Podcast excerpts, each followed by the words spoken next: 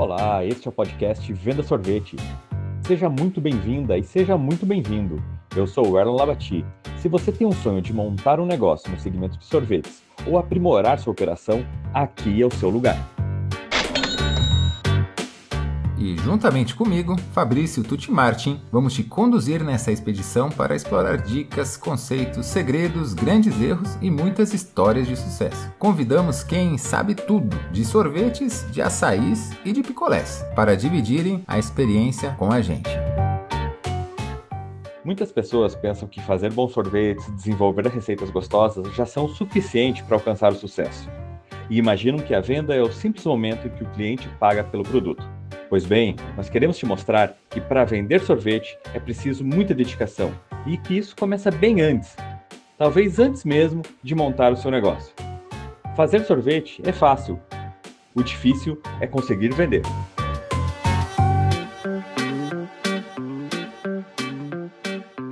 Então, abordaremos vários temas, um universo de assuntos que giram em torno de vendas bem feitas. Você vai entender que nem sempre vender bastante é vender bem, que é necessário conhecer muito o seu produto, o seu cliente, as novidades do segmento, ter bons relacionamentos comerciais, enfim, é tanta coisa que decidimos produzir uma temporada de 12 programas, com convidados especiais para aprendermos ainda mais juntos com você. Programa de hoje vai ser um pouco diferente. É o de número zero. Vamos contar um pouquinho da nossa história e também queremos dividir com você algumas experiências que deram certo e outras nem tanto. Fique ligado que podem surgir vários insights e dicas bacanas para o seu negócio. Eu sou o Fabrício, mas pode me chamar de Tuti. Assim como muitos de vocês, eu sou um empreendedor, e sou casado com Ana Flávia, que inclusive é minha sócia. Nós temos três filhos, o Felipe, a Ana Laura, o Fernando. Sou muito abençoado, tenho um sócio super bacana que é o Erlon. Ele, juntamente com o Felipe Folgose, nós somos sócios da Nuve Nuve, que é uma franqueadora. Estamos criando aí uma rede de sorveterias, de gelaterias. Está no começo. Também tenho uma gelateria artesanal bem tradicional na cidade de Guaíra, no Paraná, que se chama Tutinuti, e uma unidade também no Paraguai. E já fui várias coisas assim na minha vida. Já fui office boy, já fui técnico de internet, vendedor de celular, que é onde eu, eu realmente aprendi a vender, assim, encostar a barriga no balcão, atender cliente, uma época muito importante assim na minha vida, de muito aprendizado. E quando eu empreendi realmente assim, nós montamos nosso, os nossos primeiros negócios em 2007, quando eu tinha 23 anos. Nós tivemos assim um período de, de bastante sucesso. Tive à frente de várias operações de cafeteria, lanchonete, hamburgueria, pizzaria, restaurante e sorveteria. Todas as operações que eu já que eu toquei nesses anos, várias assim simultaneamente, uma, uma loucura. A gente trouxe, levou franquias para o Paraguai e teve um boom muito grande na, nos anos de 2007 até 2012, por aí que teve bastante movimento. E de todas as operações assim que toquei, a que eu mais gosto e que mais me identifiquei foi de vender sorvete. É uma coisa assim que nas maiores crises que nós passamos, assim, eu já eu já quebrei várias operações, nossa, assim, a gente passou por muita, muita dificuldade e de, em todos os momentos difíceis e momentos de crise, o sorvete segurava a barra, pagava as contas, assim, é impressionante, né? Quem trabalha com sorvete acaba vendo que sempre pinga, né? A gente brinca assim que a torneira nunca para de pingar. No inverno, às vezes a gente passa por momentos mais mais difíceis, mas nunca para completamente. E sempre o pessoal pagando à vista, não conhece de perto a inadimplência, a gente não conhece de perto o desperdício, que é muito comum em restaurantes, o nosso o sorvete tem uma validade maior. E me apaixonei pelo mundo do sorvete, pelo mundo do gelato, pelos picolés, enfim. E eu vou contar aqui uma historinha para vocês de como que como que essa paixão começou.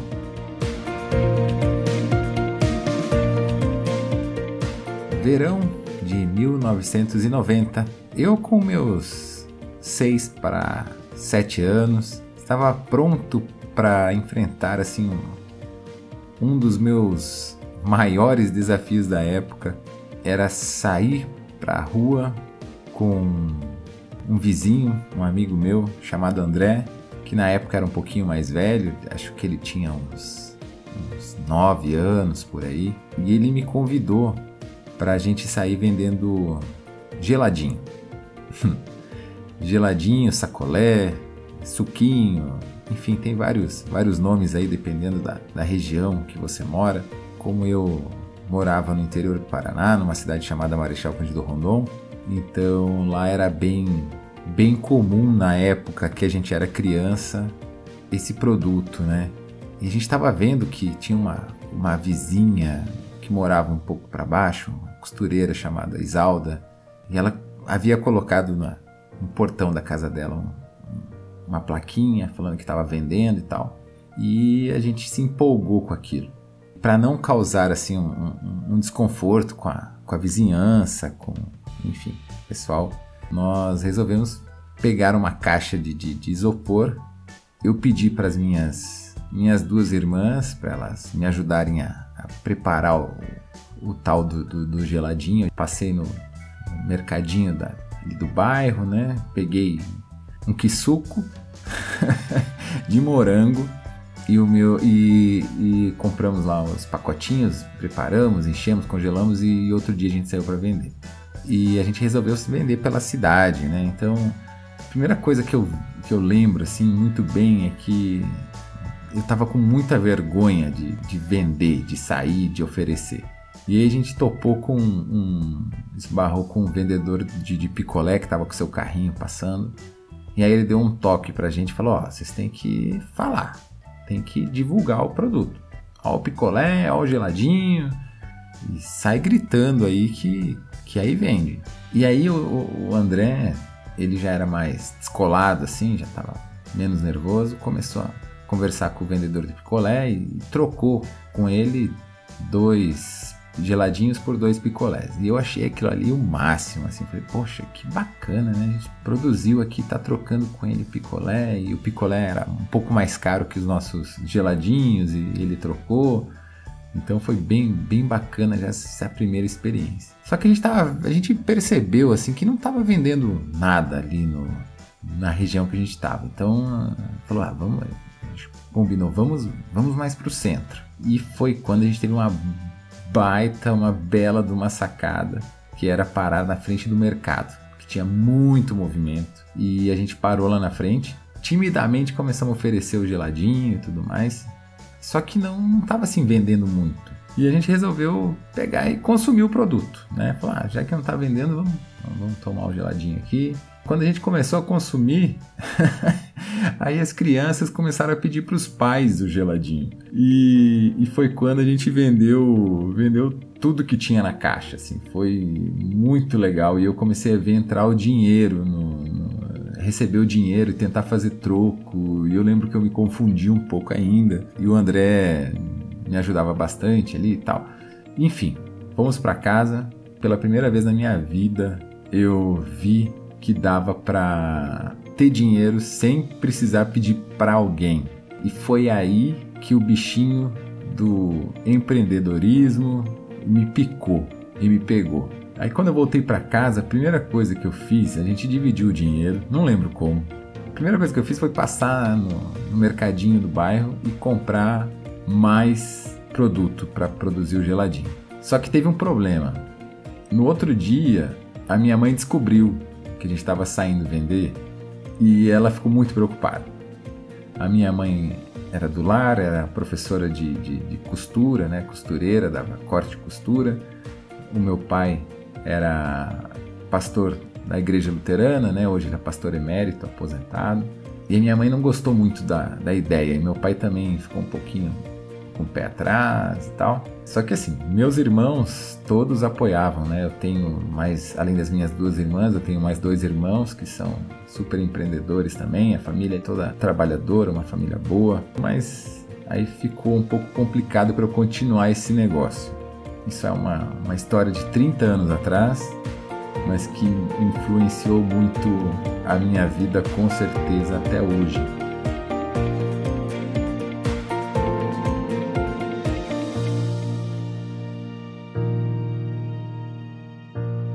Vamos lá, vou contar um pouquinho da minha história. Eu sempre gostei de negócio, sempre gostei da possibilidade de criar alguma marca, de criar uma empresa, de ver assim, o negócio crescer e se desenvolver. Então sempre foi assim uma, uma paixão essa questão de gestão, de administração. Eu acabei me formando em administração pela Federal do Paraná e depois fiz o meu mestrado na UTFPR. Com essa formação acadêmica, acabei dando né, muitas aulas, entrei como professor em algumas instituições de ensino superior, sempre no curso de administração, com matérias voltadas à gestão, à estratégia, planejamento. Passei também para alguns cursos de pós-graduação, que me deixava sempre muito feliz. Eu gostava muito, sempre gostei muito de estudar. Mas faltava um pouco de, de mão na massa. Então, além da área acadêmica, surgiu a oportunidade até por ser professor, estando ali envolvido com outros professores que eram consultores, começaram a surgir alguns convites para atuar com consultoria. Comecei a realizar consultorias, então aí dentro de empresas, fazendo projetos bem interessantes, né, acompanhando o dia a dia e vendo que era possível melhorar é, o desempenho, melhorar a gestão, melhorar o resultado de empresas com consultoria. Então me, me apaixonei por essa área de, de trabalho e acabou surgindo na minha vida o Sebrae, fiz um processo seletivo. Eu nem pensava muito em trabalhar no Sebrae, mas um ex-aluno que trabalhava lá me mandou, professor, estão contratando aqui, eu acho que tem o seu perfil, né? E eu acabei participando desse processo, foi um processo com muita gente concorrendo, então eu fui meio assim, ah, vamos ver, né? E depois, vendo que tanta gente queria, eu falei, ah, esse negócio deve ser legal. E eu acabei participando do processo e com muita felicidade, né? Graças a Deus consegui entrar e daí fiz a minha jornada ali como consultor funcionário, né? Trabalhando dentro da instituição. Aprendi muito, me desenvolvi muito, consegui ver muito esse dia a dia da micro e pequena empresa, porque inicialmente eu fazia consultoria mais para grandes empresas que poderiam, né, podiam pagar. E com o Sebrae tem um foco de micro e pequenas empresas, são empresas é, menores, um contato mais direto com os donos, com os empresários. Nossa, é um ambiente incrível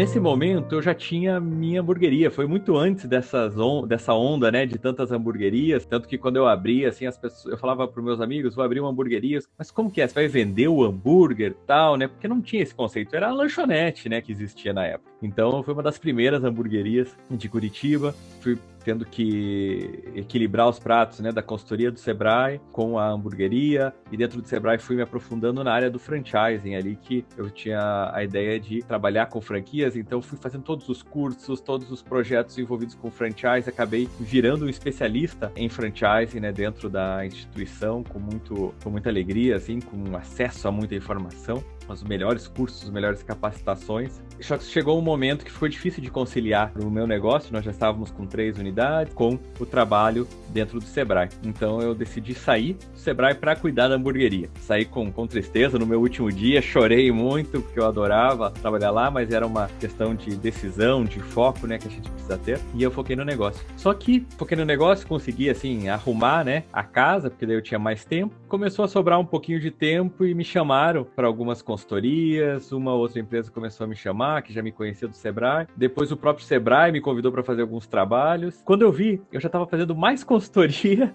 do que quando eu era até funcionário, né? Tava envolvendo muito envolvido com isso, viajando, fazendo consultorias para empresas de diversos setores, sempre com foco assim em rede, em franquias, mas isso fez com que eu tivesse trabalhos assim com grandes redes, com grandes marcas. Daí eu chegava viajando muito, voltava, né, para Curitiba, tinha que cuidar do dia a dia da operação ali da hamburgueria, chamava-se Square Burger, né? E via que, puxa, era difícil de conciliar, né, aquela discussão do nível de consultoria com a, o dia a dia da operação do negócio. Então, mais uma vez, tive que me decidir e acabei optando pela, pela consultoria. Daí formalizei, realmente, né, abri minha empresa de consultoria, que é franqueador.com focada em redes de franquias, tanto transformar empresas em redes de franquias, como melhorar a gestão de franqueadoras. Também guardo com muito carinho todo esse momento aí com do Square Burger, essa história que me trouxe muita, muitos desafios, muito, muito aprendizado, né? Porque nada como você ter a pele em jogo para saber o que está falando. Eu, eu vejo que eu fiquei um consultor muito, com muito mais bagagem, com muito mais propriedade depois dessa experiência com a hamburgueria, que foram quase 10 anos, né? Então não foi só uma trajetória é, momentânea, foi bastante tempo e deu para aprender muito. E nessa jornada, focando só na franquia, muito feliz com esse trabalho de consultoria, acabei conhecendo esse meu parceiro de podcast, o Tuti, um cara fantástico, um empresário fantástico que me convenceu a, a voltar aí, colocar a pele em jogo com o nosso projeto da Nuvinuve, um projeto que eu sou apaixonado e que durante essa temporada de podcast a gente vai falar muito ainda sobre a nossa querida Nuvinuve. Esse é um pouquinho da minha história, então hoje mergulho bastante de fazer parte da sociedade, né, da franqueadora da Nuvinuve, eu, o Tuti e o nosso querido Felipe Fogosi. Continuo também com a minha consultoria franqueador.com. Espero compartilhar aqui minha experiência, minhas histórias com vocês nesses próximos podcasts. O Erlon, fala aí. O que você sabe hoje que talvez seria importante você saber no começo da sua carreira? Olha, uma dica que eu gostaria de ter recebido lá atrás, no comecinho da minha jornada, era a importância é, do foco e da persistência né, no mesmo caminho. Isso não quer dizer ser, ser teimoso, né? Não ver a, o momento de parar ou de mudar, mas muitas oportunidades, muitas coisas vão surgindo, né, durante a nossa trajetória. E se cada vez que brilha alguma coisa a gente coloca energia, isso faz com que a gente faça um caminho assim em zigue-zague, e o caminho em zigue-zague ele é muito mais lento do que a gente seguir em linha reta, né? Então, é, a minha dica seria essa: tenha foco, persistência, né? E saiba que só, só desvie desse caminho quando realmente for necessário. E você, Tuti? O que que você sabe que é muito importante e ninguém te contou quando você estava começando o seu primeiro negócio? Pois é, meu amigo. Quando eu estava começando, muitas pessoas me falavam que o importante é fazer cursos assim para aprender, né? Outras pessoas me diziam que eu precisaria ler muitos livros. Também me falavam que nada disso interessa se não tem a prática. Mas eu tenho certeza que tudo isso é importante. Porém, eu descobri uma coisa muito poderosa que não se aprende assim muito fácil, que é o ato de pedir ajuda. Deixar de lado o orgulho, o ego, a vaidade e pedir ajuda às pessoas. Isso forma uma conexão tão poderosa que gera assim uma comunidade. E pessoas pensando em comunidade produzem resultados incríveis.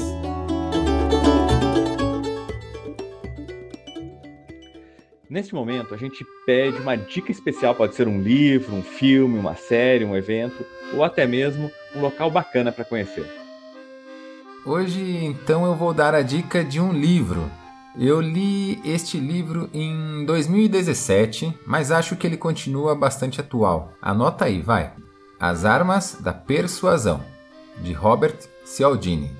E ele fala com muita, mas com muita autoridade de gatilhos mentais. Também cita algumas estratégias que são úteis para fazer boas vendas.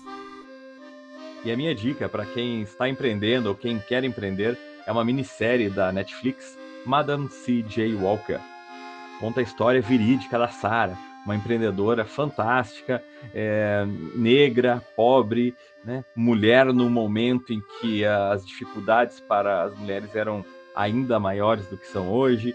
Então ela sofreu muito preconceito, muita dificuldade e mesmo assim se manteve fiel aos seus princípios, aos seus valores e conseguiu construir um grande negócio. Então, se você principalmente está passando por algum desafio na sua jornada empreendedora, o que acontece com todo mundo, esse, esse filme, essa minissérie te ajuda a dar uma injeção de ânimo para ver que com persistência, com trabalho, com seriedade, é possível construir um grande negócio. É isso aí, pessoal. Vamos chegando ao fim do nosso primeiro episódio, o episódio número zero do podcast Venda Sorvete. E é um enorme prazer poder aprender um pouquinho mais aqui com vocês, dividir essa experiência nova minha do, e do Erlon e nós ficamos assim extremamente felizes em poder compartilhar aí com vocês um pouquinho da nossa história, do que a gente sabe. Esperamos que nos próximos 12 episódios que vocês aproveitem muito com os nossos convidados especiais. E se você quiser trocar uma ideia com a gente, é só mandar um e-mail para podcast@vendasorvete.com.br. Ficamos imensamente agradecidos com a sua audiência e pedimos também para você divulgar o programa aí, né, os episódios e nos vemos no próximo. Fiquem com Deus. Até mais.